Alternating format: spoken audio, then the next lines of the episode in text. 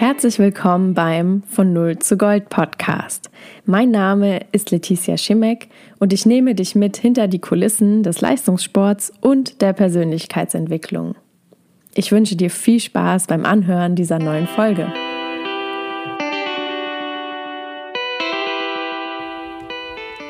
Hallo, ich freue mich, dass du zur heutigen Folge meines Von Null zu Gold Podcasts eingeschaltet hast. Heute möchte ich über meine, meinen Unfall bzw. meine Nahtoderfahrung sprechen. Das heißt, das ist heute eine sehr, sehr emotionale Folge für mich, vielleicht sogar die emotionalste überhaupt.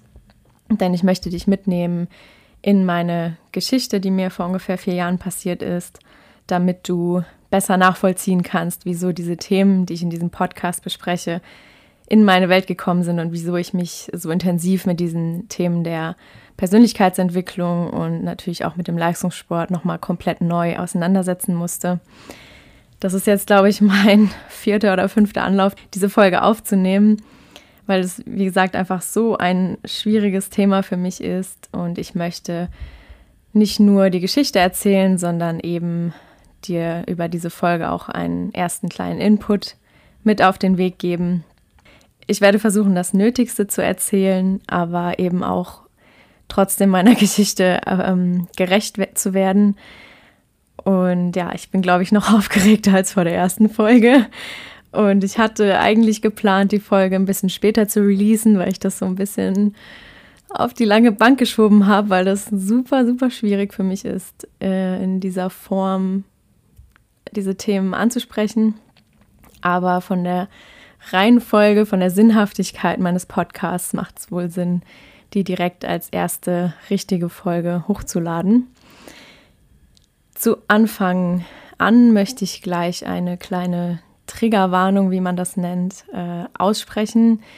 Ich werde hier über sehr emotionale Themen sprechen, die eben den Nahtod betreffen.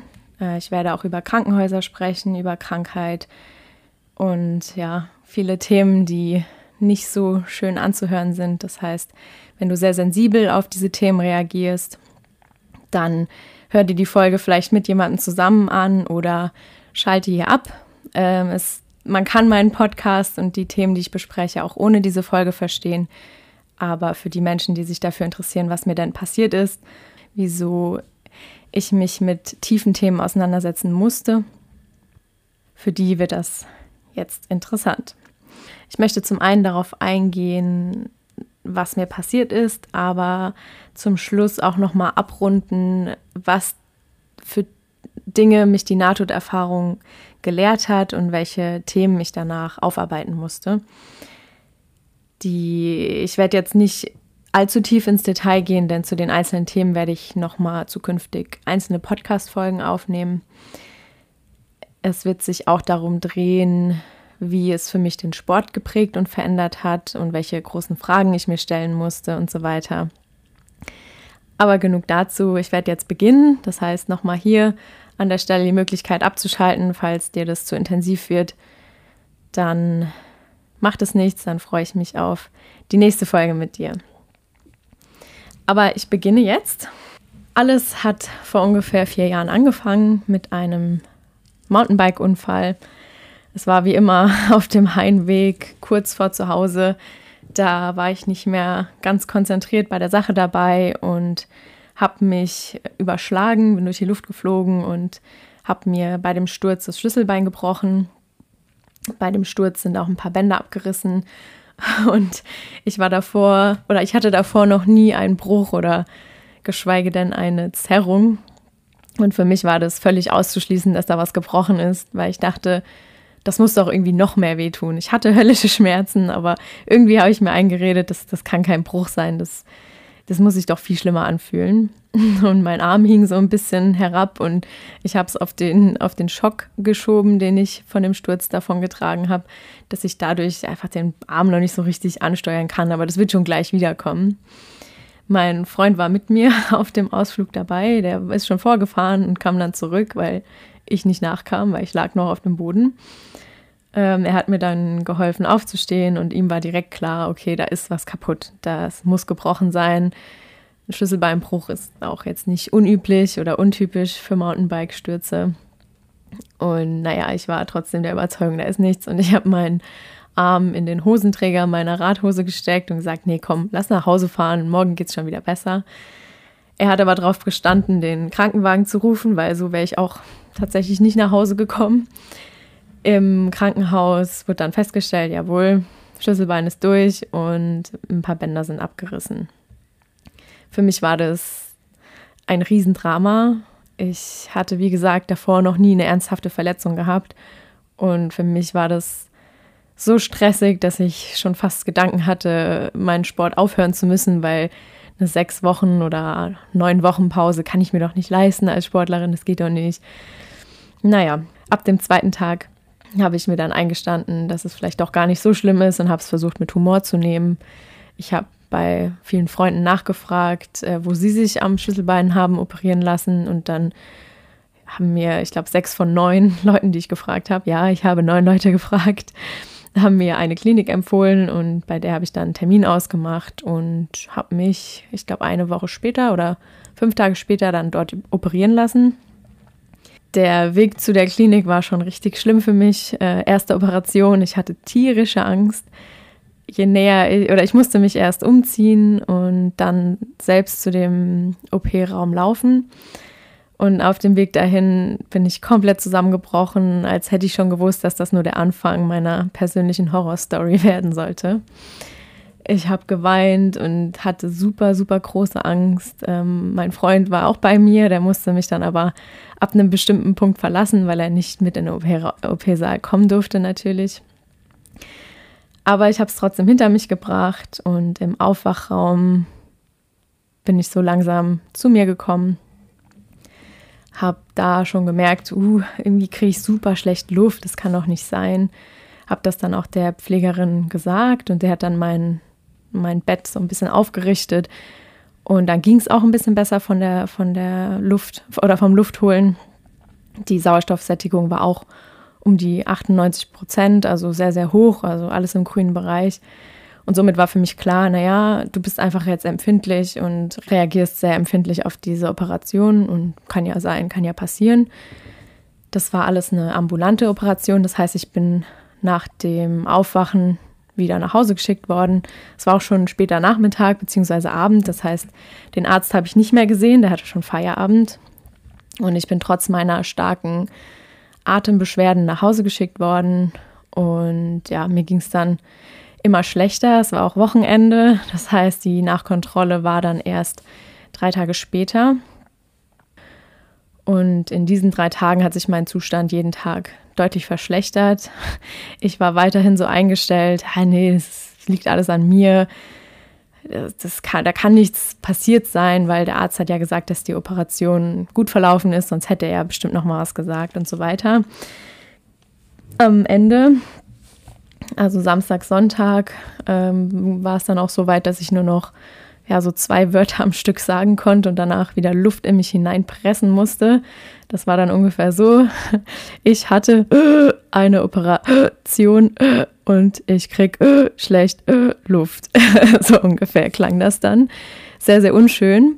Ich musste mir aber weiterhin einreden, dass alles gut sei, weil ich sonst noch mehr Panik und noch mehr Angst bekommen hätte meine Eltern und mein Freund und ein Freund von mir haben schon vermutet, dass da irgendwas Schlimmeres im, im Anlauf ist. Aber ich dachte, naja, vielleicht eine kleine Erkältung oder was weiß ich, ähm, wird schon alles werden. Und als ich dann äh, bei der Nachkontrolle war, habe ich das dem Chirurgen ja, unter meinen schwierigen Atemumständen erzählt. Und er wollte mir erst gar nicht glauben. Also er hat zwar gehört, dass ich äh, wirklich komisch klinge, aber war sehr ungläubig über meinen Zustand. Ähm, daraufhin hat er ein Röntgenbild gemacht und hat da dann festgestellt, dass mein rechter Lungenflügel nur noch faustgroß war. Ups. Er wusste nicht wieso, aber ich hatte einen Lungenkollaps am rechten Lungenflügel bekommen.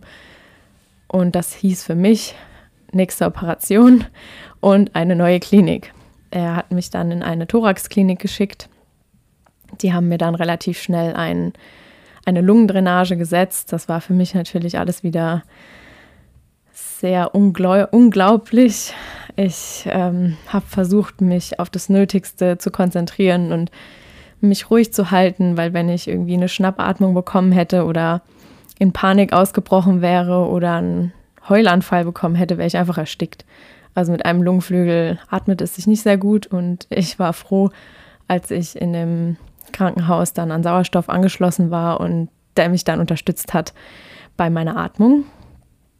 Ich war dann in dieser neuen Klinik und den, die ersten zwei Tage wussten die Ärzte nicht, was los war. Also die konnten, oder eineinhalb Tage konnten sie sich nicht erklären, wieso ich denn jetzt einen Lungenkollaps und dann auch noch nur von der einen Seite davongetragen habe. Nach langer Überlegung und Besprechung mit den Ärzten vor Ort und dem Chirurgen, der mir die, die Drähte in meine Schulter implantiert hat, sind sie dann auf die Idee gekommen, dass es an dem einen Draht liegen könnte, der wahrscheinlich zu lang geworden ist, beziehungsweise zu tief in den Knochen reingebohrt wurde und dadurch das Vakuum in dem Brustkorb gestört hat und dadurch eben die Lunge eingefallen ist. Das hieß für mich nochmal eine Operation, denn der Draht musste gekürzt werden. Zu dem Zeitpunkt war ich schon ein bisschen abgestumpfter, was die ganzen OPs anbelangt. Ähm, trotzdem war das natürlich ein neuer Schock für mich, aber dieser Eingriff war dann ein bisschen kleiner, da wurde dann nur lokal betäubt, der Draht wurde ein bisschen rausgezogen und gekürzt. Und danach haben sie festgestellt, dass die Drainage viel besser funktioniert als vorher, weil eben das ähm, Loch keine Luft mehr reingezogen hat, weil es wirklich an dem Draht lag, der zu lang war. Für mich war das erstmal eine riesige Erleichterung, dass die Ursache gefunden war und ich hatte jetzt Hoffnung, okay, jetzt kann gar nichts mehr schief gehen. Ich kümmere mich jetzt um meine Lunge, mache brav meine Atemübungen, die ich machen soll, pflege meine Lunge und dann wird alles wieder gut werden.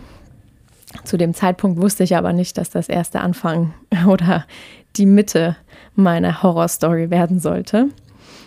Nach einer Woche bin ich nach Hause entlassen worden. Die Lunge hatte sich wieder entfaltet und das sah auch erstmal alles ganz gut aus zu meiner Erleichterung. Und ich konnte zu Hause wieder spazieren gehen und meine Reha-Übungen machen für meine Schulter, denn die war ja auch noch gebrochen. Das hatte ich zwischenzeitlich ab und zu vergessen, weil der ja, Lungenkollaps übertrumpft dann doch irgendwie so einen, so einen lächerlichen Schlüsselbeinbruch. Aber gut, ich war glücklich wieder zu Hause zu sein und das Leben hat mir vier Wochen ungefähr Zeit gegeben, den Schock zu verdauen. Und ungefähr vier Wochen nach diesem Lungenkollaps ist dann die zweite große Story passiert. Und zwar war ich zu Hause. Puh, das wird jetzt hart für mich. Ähm, genau, ich war zu Hause und oder habe meine Sachen gepackt, um zum Physiotherapeuten gefahren zu werden, weil mein Bruder hat mich hingefahren. Ich selbst durfte ja noch kein Auto fahren mit dem gebrochenen Schlüsselbein. Und ich habe schon die letzten Tage gemerkt gehabt, so zwei, drei Tage davor, dass ich sehr gereizt war und irgendwie nicht gut drauf und super schnell aufgebracht. Was für mich aber erstmal nichts Schlimmes hieß, weil ich dachte, naja, mh, hm, Vielleicht ist da wieder irgendein Infekt im Anflug oder was weiß ich. Und vor allem hatte ich an dem Tag auch so komische Halsschmerzen. Das waren nicht so klassische Halsschmerzen wie bei einer Grippe, sondern die waren eher obendrauf auf dem Hals. Also nicht im Hals, sondern auf dem Hals, wenn man das so beschreiben kann. Und das hätte schon irgendwie zusammengepasst, dass da einfach eine, eine Erkältung oder sonst was im Anflug ist. Und an dem Tag oder in, kurz bevor wir losfahren wollten, habe ich gemerkt, dass mir ganz komisch vor Augen wurde. Also ich habe so Sternchen gesehen oder so graue Flimmerpunkte vor meinen Augen und ich dachte, oh je, jetzt wirst du gleich ohnmächtig. Wobei ich auch gleichzeitig wusste, dass es keine normale Ohnmacht ist, weil ich schon mal ohnmächtig geworden bin in meinem Leben und es war anders als zu dem Zeitpunkt. Und ich habe einfach in mir gefühlt, dass da irgendwas so richtig nicht stimmt. Also habe ich so schnell versucht, wie es ging, mein, mein Handy zu finden und habe meinen Bruder angerufen, der gerade im Keller war. Ich hatte Kreislaufprobleme und ich habe irgendwie das Gefühl für die Zeit ein bisschen verloren. In meiner Erinnerung war es so, dass es ewig geklingelt hat, bis er endlich mal drangegangen ist. In seiner Erzählung hat es aber nur einmal geklingelt und er ist direkt drangegangen und in meiner Erinnerung habe ich ganz normal um Hilfe gebeten und gesagt, dass da irgendwie was nicht stimmt, ob er nicht hochkommen könne. Und er hat mir erzählt, dass ich aber einfach nur Hilfe, Hilfe gesagt habe, aber nur ganz leise mit einer ganz komischen Stimme. Und daraufhin ist er dann hochgerannt und hat dann auch meine restliche Familie informiert und sie haben dann sehr schnell den Krankenwagen gerufen. Und in der Zeit ging es mir so, dass ich, also dass mir super kalt war. Also ich hatte ganz kalte Arme, ganz kalte Beine und mein ganzes Blut war in meinem Oberkörper. Ich habe gezittert, weil mir so kalt war und ich habe gleichzeitig aber geschwitzt wie, wie sonst was. Ich hatte einen recht dicken Pullover an und eine lange Hose und die waren klatschnass. So sehr habe ich geschwitzt, obwohl mir so kalt war. Und ich habe wie Schüttelfrost bekommen und das waren wirklich super, super komische Symptome. Die zwei netten Herren vom Krankenwagen wussten auch nicht so richtig, was sie mit diesen Symptomen anfangen sollten. Klar war nur, es musste schnell gehen. Und sie mussten mich vor dem Transport im Krankenwagen irgendwie stabiler bekommen als den Zustand, den ich derzeit hatte. Nach 40 Minuten rumprobieren haben sie gemerkt, okay, wir kriegen sie nicht stabiler, wir können keinen Zugang legen, weil kein Blut in den Armen, keine Ader vor, vorzufinden. Wir müssen jetzt einfach losfahren. Also sind wir zusammen ins Krankenhaus gefahren. Meine Eltern, meine Familie ist ähm, separat hinterhergefahren. Und ich wurde direkt in die Notaufnahme gebracht, wo dann das Rätselraten weiterging. Ich hatte ein riesen Glück, dass genau an diesem Tag, genau um diese Uhrzeit, eine Kardiologin im Dienst war. Denn äh, die Symptome oder aus den Symptomen ist niemand schlau geworden. Und diese Kardiologin ist auf die super Idee gekommen, mal einen Ultraschall von meinem Herzen zu machen. Und da hat sie gesehen, huch, da ist super viel Blut im, im Herzbeutel. Also der Herzbeutel umschließt das Herz. Und irgendwie, unter irgendwelchen Umständen, ist Blut da reingelaufen. Und der Beutel hat sich immer mehr gefüllt und mein Herz dadurch immer mehr komprimiert. Und auch hier wussten sie, okay, es muss schnell gehen. Aber sie wussten trotzdem noch nicht, warum ist dieses Blut da drin. Das heißt, es musste erst noch ein Röntgenbild gemacht werden und da wurde dann das ganze Rätsel aufgelöst. Das Bild von diesem Röntgenbild habe ich auch auf meinem Podcast-Cover, weil das einfach ja der Schlüssel zu meiner nullten Stunde war. Auf dem Röntgenbild konnte man erkennen, dass der Draht, der eigentlich in mein Schlüsselbein gehört hat, der Draht, der vorher schon zu lang war, der Draht, der schon gekürzt wurde, gewandert ist. Das heißt, er hat sich aus meinem Schlüsselbein rausgelöst. Ja, hat er sich gelockert und ist nochmal durch meine Lunge durchgewandert in die Aorta rein, hat die Aorta perforiert, sodass eben das, Her äh, das Blut aus der Aorta in den Herzbeutel reingeflossen ist. In dieser Klinik konnte oder konnte man keine Operationen am Herzen machen. Das hieß dann, ich musste schnell irgendwo anders hin transportiert werden. Aber ich musste vorher stabilisiert werden. Das heißt, sie mussten dafür sorgen, dass dieses Blut, was die ganze Zeit in den Herzbeutel geflossen ist, irgendwie raustransportiert wird. Und das funktioniert mit einer Herzdrainage. Mein Zustand war aber so unstabil, dass sie mich nicht narkotisieren konnten. Das heißt, sie mussten mich bei Bewusstsein behalten, um diesen Eingriff zu machen, weil ich sonst mit hoher Wahrscheinlichkeit die, ja, die ganze Situation nicht überlebt hätte.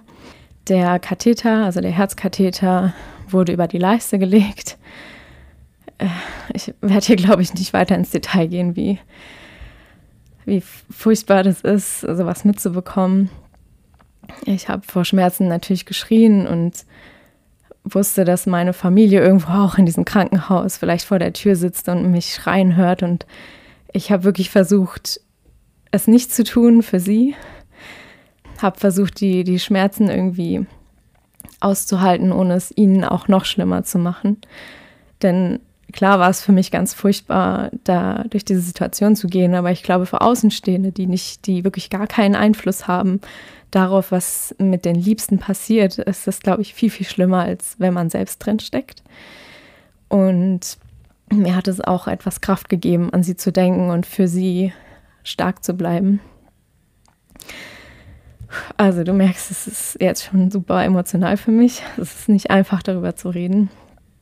Aber ich muss es erzählen, damit du verstehst, warum dieser Moment so einen großen Impact in mein Leben hatte und warum sich dadurch so vieles verändert hat. Der Herzkatheter wurde also versucht zu legen. Ich sage ganz bewusst versucht, weil es hat sechs Anläufe gebraucht, bis es funktioniert hat. Und mit jedem Anlauf wurde ich schwächer und habe gemerkt, okay, ich schaff's bald nicht mehr. Und die Schmerzen waren riesengroß und ich wusste, gleich ist es vorbei, ich kann gleich nicht mehr kämpfen. Der Arzt neben mir, der versucht hat, den, die Drainage zu legen, hat schon angefangen zu fluchen, denn anscheinend war mein Herzbeutel so stark und so elastisch durch mein junges Alter und auch vielleicht durch meinen, meinen sportlichen Körper, dass die Nadel sich jedes Mal, als er versucht hat, da reinzustoßen, verbogen hat. Das heißt, er musste jedes Mal wieder rausgehen, Nadel wechseln und wieder komplett reingehen. Und beim fünften Mal hat die hat eine Pflegerin oder eine andere Ärztin, die neben ihm stand, gesagt, hier probier mal vielleicht eine andere Nadel, eine stärkere Nadel, die eigentlich für was anderes geeignet ist. Hat er dann gemacht und es hat aber für mich zu lange gedauert. Das heißt, in dem Moment, oder das war der Moment, in dem ich weggegangen bin. Das war eine, ja, Out-of-Body-Experience, wie man das nennt. Und ich würde es wahrscheinlich auch niemandem glauben, der mir das erzählen würde, aber ich habe es wirklich erlebt. In dem Moment war für mich mein Leben kurz beendet. Mein Herz konnte nicht mehr schlagen und ich bin mit meinem Bewusstsein irgendwie aus meinem Körper raus, nach oben an die Decke des Raums gewandert und plötzlich war alles still um mich herum.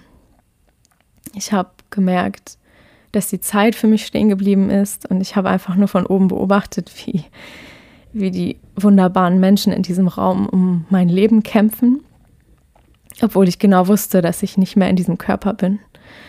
In dem Moment war der einzige Gedanke erstmal so, Mist, das war's jetzt. Mein Leben ist vorbei. Ich wusste, dass es erstmal keine Chance gibt, für mich wieder zurückzukommen und was ich gefühlt habe, war Bedauern. Bedauern darüber, weil ich das Gefühl hatte, meine Aufgabe in diesem Leben ist noch nicht vollbracht. Wie kann es sein, dass es jetzt schon zu Ende ist? Und ich war voll mit Trauer, weil ich wusste, dass meine Familie draußen auf mich wartet, aber ich würde nicht zurückkommen.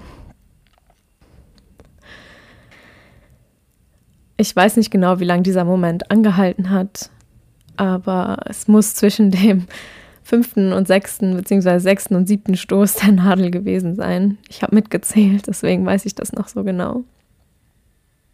Und als der Arzt dann endlich diese Nadel in den Herzbeutel gerammt hat, dass das Blut ablaufen kann und dadurch mein Herz wieder schlagen kann, bin ich wieder zurück in meinen Körper gekehrt.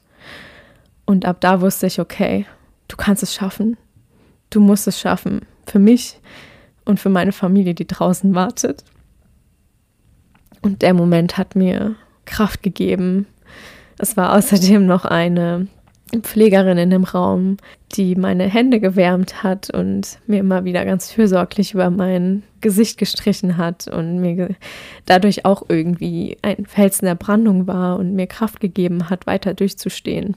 Durch ihre ja, Nächstenliebe, durch ihre Fürsorglichkeit hat sie mir so viel in dem Moment geschenkt. Sie hat so einen großen Unterschied für meinen Kampf und für meinen Lebensgeist gemacht. Das war unglaublich.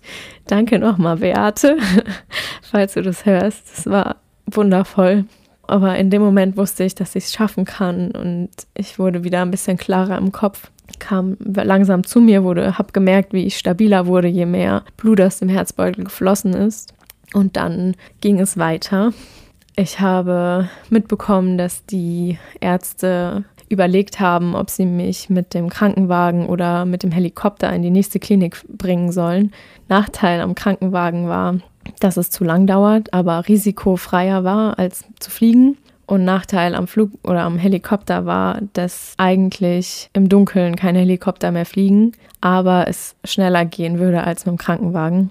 Zu dem Zeitpunkt war es nämlich schon dunkel draußen und ich hatte wieder mal ein riesen Glück, dass ein Pilot und ein Arzt mit mir fliegen konnten und wollten und somit habe ich mich ein bisschen an diesem Gedanken erfreut oder versucht zu erfreuen, dass ich wenigstens dann mal in einem Helikopter mitfliegen würde. so lächerlich es ist, aber wenn es einem so schlecht geht und man so auf der Kante steht zwischen Leben und Tod, beziehungsweise eigentlich schon drüben war, hält man sich an so kleinen, schönen Momenten fest, denn sie helfen einem weiter zu kämpfen. Und mein Gedanke war eben, okay, cool, dann fliegst du wenigstens mal im Helikopter mit. Yay, dann hat die ganze Sache doch was, so ein bisschen was Schönes. Was ich da aber noch nicht wusste, ist, dass ich dann stabil genug war, dass, dass sie mich fliegen konnten und sie mich dafür aber narkotisiert haben, weil jede kleinste Aufregung mir trotzdem noch mein Leben hätte kosten können. Meine Mutter wollte mich noch mal sehen vor dem Flug, vor der großen Operation, aber sie durfte nicht zu mir kommen, weil jede Erregung zu viel hätte sein können. Ich will mir gar nicht vorstellen, wie, wie schlimm das für sie und für die anderen gewesen sein muss, diese Nachricht zu hören. Aber ich habe das zu dem Zeitpunkt nicht mitbekommen. Das hat sie mir erst später erzählt. Wie unglaublich stark auch sie in dem Moment gewesen sind. Das ist Wahnsinn. Einfach nur Wahnsinn. Ich wurde also in die narkotisiert und in die nächste Klinik geflogen, also nach Frankfurt in die Uniklinik. Und dort wurde ich dann operiert. Das heißt, mir wurde mein Brustkorb geöffnet und der Draht der Übeltäter rausgeholt und die Löcher zugenäht, die er hinterlassen hat. Also die Löcher in der Aorta und in der Lunge. Am nächsten Tag bin ich irgendwann auf der Intensivstation aufgewacht und ich hab, bin immer wieder eingeschlafen und habe aber versucht, wach zu werden, weil mein Gedanke wieder bei meiner Familie war und ich gedacht habe, sie wüssten nicht, wo ich bin und ich musste ihnen ja unbedingt sagen, dass es mir gut geht, dass ich lebe und dass ich jetzt in Frankfurt in der Uniklinik bin. Was ich zu dem Zeitpunkt nicht wusste, ist, dass sie selbstverständlich wussten, wo ich war und sie sind sogar noch abends mit in die Uniklinik gefahren weil sie selbstverständlich wissen wollten, schafft sie es oder schafft sie es nicht. Und danach sind sie nach Hause gefahren. Aber ich habe es trotzdem versucht, auf der Intensivstation mit dem Pfleger Kontakt aufzunehmen und ich kannte die Handynummer meines Papas auswendig. Ihn habe ich dann angerufen mit dem Handy dieses Pflegers. Also auch danke an der Stelle, dass ich das private Handy einfach mal benutzen durfte, um meine Familie zu informieren. Das ist bestimmt auch nicht selbstverständlich, aber ich glaube, ich hatte riesiges Glück, dass super viele warmherzige, fürsorgliche Menschen um mich herum waren, die mir diesen Weg etwas leichter gemacht haben. Auf jeden Fall wusste ich zu dem Zeitpunkt noch nicht genau, was mit mir los war. Ich wusste irgendwas mit einem Draht, irgendwas mit meinem Herzen und ich hatte Angst, an mir runter zu gucken, weil ich nicht wusste, welche Operation ich gerade durchgemacht habe. Ich war komplett zugedröhnt mit Schmerzmitteln, das heißt, da habe ich auch sowieso noch nicht so klar denken können und noch nicht so viel gefühlt. Und als ich dann wach genug war, wurde ich, wurde ich auf die Herzstation gebracht, in einen Beobachtungsraum. Dort war ich natürlich wieder an Sauerstoff angeschlossen und an keine Ahnung wie viel anderen Maschinen noch, um zu überwachen und zu schauen, ob sich mein Körper wieder regeneriert und ob die Operation wirklich ähm, verkraftet wird von meinem Körper. In diesen zwei Tagen oder eineinhalb Tagen habe ich immer wieder versucht, mir nicht so viele Gedanken darüber zu machen, was denn jetzt mit mir passiert ist, weil ich das zu dem Zeitpunkt noch nicht richtig greifen konnte. Ich war froh, bei Bewusstsein zu sein und ich war froh, irgendwie atmen zu können. Und so habe ich dann eben diese ersten eineinhalb Tage vor mich hin vegetiert und hatte dort ein richtig wahnsinniges Erlebnis. Das möchte ich hier auch noch kurz erzählen. Mir ging es denkbar schlecht und ich hatte Schmerzen denn da haben dann die Schmerzmittel irgendwann nicht mehr viel gebracht und ich konnte nicht selbstständig aufstehen. Ich hatte Katheter gelegt bekommen, weil ich eben mich noch nicht bewegen konnte. Ich habe keine Luft bekommen. Ich war an tausend Geräte angeschlossen. Ich kam von meiner Topform. Ich war sportlich sehr erfolgreich. Ich war super austrainiert und plötzlich war nichts mehr da von all dem, was ich konnte, von all dem, was mein Leben vorher auch definiert hat, meinen sportlichen Körper, mit dem ich machen konnte, was ich wollte. Und plötzlich konnte ich gar nichts mehr machen. Ich hatte Schmerzen, ich konnte nicht selbstständig atmen und trotzdem habe ich in dem Moment etwas ganz Essentielles begriffen und gefühlt. Es war irgendwann nachts in der ersten Nacht und ich habe so vor mich hinvegetiert, als ich plötzlich so einen richtigen Rush durch meinen Körper gefühlt habe. Ich habe plötzlich eine unglaublich tiefe Dankbarkeit dafür empfunden, einfach nur am Leben zu sein. In dem Moment habe ich begriffen, dass es im Leben eigentlich nichts Wichtigeres gibt, als zu leben. So banal es klingt. Aber ich hatte nichts mehr, was ich davor als das Wichtigste empfunden hatte. Meine Medaillen, mein, mein sportlicher Körper, mein alles war plötzlich weg und trotzdem war ich so dankbar und so glücklich in diesem Moment, einfach nur zu existieren, einfach nur in diesem Körper da zu sein, dass nichts anderes mehr gezählt hat. In dem Moment habe ich begriffen, dass ich ab jetzt anfangen musste, mich mit meinem Vortages-Ich zu vergleichen und nicht mit meinem früheren Ich. Ich wusste, dass da, dass der Moment ein Moment des Umbruchs war, der vieles verändern würde. Die Ausmaße konnte ich natürlich noch nicht abschätzen, aber ich wusste, dass ich, also ich wusste da schon, dass ich etwas aus dieser Situation machen möchte, dass ich nicht so tief fallen möchte und nichts draus mache. Und dieser Moment, in dem ich so erfüllt war von Dankbarkeit und von Liebe, war so unglaublich prägsam, dass ich ihn heute noch ganz tief in meinem Herzen verankert habe, weil er einfach alles verändert hat. Nach und nach habe ich mich immer weiter erholt und bin nach, ich glaube, drei Tagen in ein Einzelzimmer gekommen. Zunächst habe ich mich super drüber gefreut, weg von diesen Geräten zu sein, von die ständig gepiept haben. Das Zimmer war auch immer hell, damit man sehen kann, was los ist mit dem Patienten. Und ich war auch nicht alleine. Neben mir lag ein Mann, dem es mindestens genauso schlecht ging wie mir. Und deswegen habe ich mich darauf gefreut, endlich mal alleine sein zu können und meine Gedanken sortieren zu können. Ich wurde mit meinem, in meinem Bett in das Einzelzimmer gebracht und als die Pflegerin die Tür hinter sich zugemacht hat, wurde mir erst richtig klar, dass so einiges mit mir passiert ist. Denn ich hatte zum ersten Mal eine richtig, richtig große Angst, alleine zu sein. Alleine in einem Raum zu sein, obwohl noch hunderte andere Menschen in diesem Gebäude mit mir waren. Da habe ich gemerkt, so, ach du meine Güte, das ist ein fettes Trauma. Darum wirst du dich noch kümmern müssen. In dem Moment habe ich das noch nicht priorisiert, weil ich wusste, dass ich erstmal körperlich wieder auf die Beine kommen musste, im wahrsten Sinne des Wortes. Aber ich habe da gemerkt, okay, du bist hochtraumatisiert von dieser krassen, extremen Erfahrung, die du gemacht hast das ist nicht folgenlos an dir vorbeigegangen.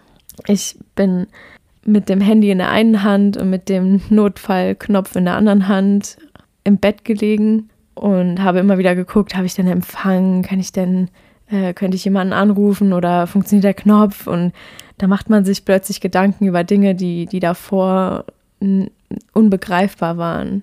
Ich bin immer super schnell ins Bad gegangen, weil ich Angst hatte, dass mir wieder was passiert und ich dann keinen Notknopf in der Hand habe. Und das war wirklich krass zu sehen, wie sich mein Körper, mein Geist, meine Reaktionen verändert haben. Was hier vielleicht noch spannend ist zu erzählen.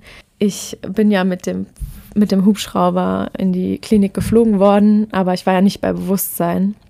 Und an dem ersten Abend, als ich in diesem Einzelzimmer war, ist ein Hubschrauber gelandet. Wahrscheinlich derselbe, der mich da vor ein paar Tagen transportiert hatte.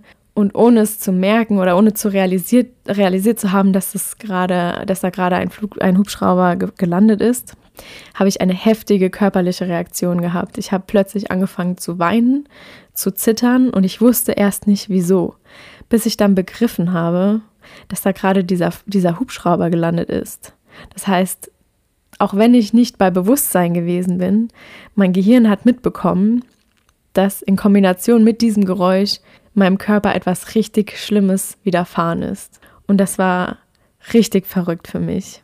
Diese Hubschraubergeräusche triggern mich auch heute noch teilweise. Es wird immer weniger und immer besser. Aber dieses Trauma sitzt so tief in meinem Kopf drin, dass ich es tatsächlich jetzt vier Jahre danach noch immer nicht ganz verdaut habe. Nur um die Ausmaße mal ein bisschen klar zu machen. Mich triggert etwas, was ich bewusst nicht wahrgenommen habe, vier Jahre später noch, obwohl ich das Trauma sehr gut aufgearbeitet habe. Aber es ist und bleibt trotzdem ein Trauma. Eine Nahtoderfahrung ist nicht irgendwas, was man einfach so wegsteckt. Auch wenn ich daraus heutzutage sehr viel Kraft schöpfen kann, ist und bleibt es ein extremes Erlebnis, was sich das Gehirn merkt. Ich denke, zu meiner Geschichte reicht es erstmal. Ich bin gerade ziemlich fertig, weil es immer noch super intensiv ist, darüber zu sprechen, um die Folge rund zu machen, wie ich versprochen habe, um dir zu erklären, wieso ich das jetzt überhaupt so detailliert erzählt habe. Ich erzähle es nicht, um, um irgendeine Story zu haben, sondern ich möchte ja dass du meine Erkenntnisse verstehen lernst anhand dieser Geschichte, die ich erlebt habe. Und ich glaube, das kann man nur verstehen, wenn man die Geschichte auch wirklich in seiner oder in ihrer Intensität gehört hat. Um das alles abzurunden, möchte ich kurz noch herausdeuten, was für oder welche Themen ich in den letzten vier Jahren aufgearbeitet habe bzw. aufarbeiten musste. Und zu den einzelnen Themen, zumindest zu den meisten Themen, werde ich nochmal einzelne Podcast-Folgen machen. Hier kannst du mir auch immer gerne nochmal eine Nachricht schreiben, wenn dich ein Thema besonders interessiert oder vielleicht noch eine Frage aufgekommen ist, die noch nicht ganz beantwortet wurde. Ich werde jetzt erstmal mit den psychischen Baustellen beginnen. Die neue oder diese extreme Erfahrung, die ich gemacht habe. Da hat mich dazu gebracht, mein komplettes Mindset, also mein Bewusstsein über diese Welt, über dieses Leben neu zu überdenken. Nicht nur im Thema Alltag, sondern auch vor allem im Thema Sport hat mich diese, diese Erfahrung um einiges bereichert, weil ich viele Dinge relativieren konnte, von denen ich vorher dachte, dass sie das absolut Wichtigste in meinem Leben sind da habe ich dazu gelernt, dass es, wie ich vorhin schon gesagt habe, das Leben an sich das Wichtigste ist im Leben. Und dadurch konnte mir viel Druck im Sport oder in meiner Zielstrebigkeit erspart werden. Ich musste mein Warum überdenken. Das heißt, warum mache ich denn die Dinge, die ich jeden Tag tue? Was ist denn mein Motor? Was sind meine tiefen Motive? was bringt mich jeden Tag morgens aus dem Bett? Was ist es denn wirklich? Früher hätte ich natürlich gesagt, die Medaillen und der Erfolg, der damit einhergeht, treiben mich an, diesen Sport zu machen. Aber durch vieles Überlegen und auch durch viele Gespräche mit meinem Psychologen habe ich viel mehr über mich herausgefunden und über meinen inneren Antrieb, als ich dachte. Eine andere Sache war natürlich mit meinem Trauma selbst zu arbeiten, mit den Ängsten, mit den Angstzuständen oder meinen ja fast Angststörungen, die ich entwickelt habe nach diesem Trauma, die Angst davor, alleine zu sein. Daran musste ich natürlich sehr viel arbeiten. Das hat auch seine Zeit gebraucht, um alles wieder in Einklang zu bringen. Ich kann sagen, die Angst vorm Alleinesein habe ich abgelegt, aber das Mindset, was ich oder mein neu gewonnenes Mindset aus dieser Erfahrung das hege und pflege ich bis heute. Denn das hat mir den Schlüssel oder die Türen zum wahren Erfolg geöffnet, zum wahren Glücklichsein geöffnet. Und das werde ich mit Sicherheit in einer oder mehreren Podcast-Folgen nochmal genauer aufsplitten. Denn das ist wirklich ein riesiger ja, Game Changer, wenn man das so sagen kann. Das heißt, wenn du diese Message irgendwann mal begreifst, die ich hier durchlebt habe, dann verspreche ich dir, dass sich auch in deinem Leben ganz viele Sachen zum Guten verändern werden. Aber wie gesagt, dazu in einer anderen Podcast-Folge mehr, denn das sprengt hier definitiv den Rahmen. Ja, soweit grob die psychischen Baustellen, die ich angegangen bin und die ich mit dir teilen werde. Aber außer meiner Psyche war natürlich auch physisch einiges los. Ich habe sehr viele Narben davon getragen, die mich teilweise bis heute noch beeinträchtigen. Narben sind ja auch nichts, ein, äh, nichts anderes als traumatisiertes Gewebe, die die Dynamik der Haut oder des Gewebes komplett stören. Das heißt, vernarbte Haut ist nicht so elastisch wie eine gesunde Haut. Und diese Vernarbung und das Fehlen der Dynamik und der Geschmeidigkeit der Haut oder des Gewebes können viele, viele Probleme verursachen. Dazu werde ich auf jeden Fall auch eine Folge machen, weil das ist ein sehr, sehr spannendes Thema, was leider die meisten Menschen da draußen betrifft, weil ja fast jeder irgendwann mal unters Messer kommt und operiert wird und dadurch Narben entstehen. Außerdem hat sich natürlich mein Atemmuster komplett verändert. Ich hatte ganz, ganz lange und wahrscheinlich bis heute noch ähm, Probleme mit der Lunge. Ein Lungenkollaps und vor allem im Leistungssport ist kein Geschenk. Das will man wirklich nicht haben. Ich habe dadurch natürlich viele Menschen kennengelernt, die mich super gut unterstützt haben in meinem Comeback. Aber das ist sicher auch ein Thema, was einige interessieren wird. Mein Körper hat sich komplett verändert. Ich hatte erst ungefähr sechs Kilo verloren und die musste ich nach und nach wieder aufbauen. Ich musste mein Training komplett neu überdenken, um mein Comeback irgendwie möglich zu machen. Denn von, für mich war es ab Moment 1 eigentlich klar, dass ich zurückkommen will. Für mich hat sich die Frage gar nicht gestellt, den Leistungssport nicht mehr zu machen. Äh, auch wenn ich einige Gegenstimmen bekommen habe, aber der Arzt, der mich operiert hatte in der letzten Operation, der stand hinter mir und hat mir sehr gut zugeredet und gesagt, das schaffst du auf jeden Fall. Das müsste schon alles wieder in Ordnung werden. Aber ich musste erst mal meinen Körper neu kennenlernen und habe mich am Anfang selbst gecoacht, weil wie konnte jemand mich kennen, wenn ich selbst meinen Körper nicht kannte und ein fremdes Coaching kam erstmal nicht in Frage, weil ich nicht wusste, wie mein Körper reagiert, wie kann ich wiederkommen, kann ich überhaupt wiederkommen. Und deswegen musste ich da einen ganz neuen Weg einschlagen, mich neu kennenlernen und versuchen, mir selbst einen Trainingsplan zu schreiben.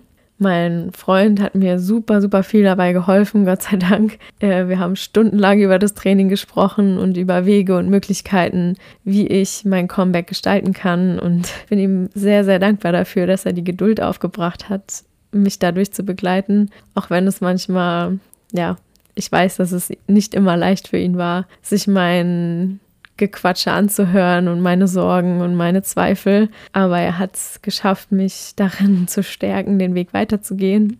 Und es hat sich auf jeden Fall gelohnt. Und ich merke, dass ich langsam etwas abschweife. Ich glaube, ich setze hier mal einen Punkt. Ich bin komplett durch. Das war sehr anstrengend für mich, diese Folge aufzunehmen.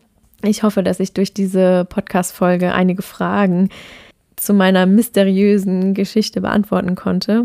Ich hoffe, dass diese Folge dir einen besseren Einblick in meine letzten vier Jahre geben konnte.